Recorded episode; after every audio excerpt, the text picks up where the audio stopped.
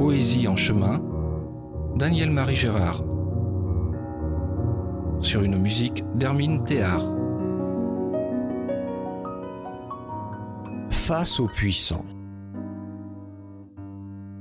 Imaginez des forces redoutables, telles un escadron de chars, et, face à cette puissance destructrice, la banalité et la simplicité transparente de la vie de tous les jours, les mots du poète, les notes délicates d'une musique, les gestes d'amour au service de la vie.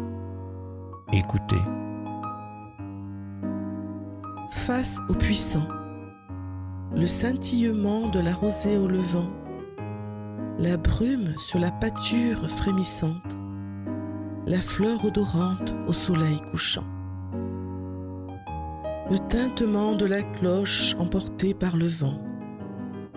L'appréhension de l'aveugle sur le chemin claudiquant. La force persévérante des vaillants non violents. Le flanc de la maman nourrissant son enfant.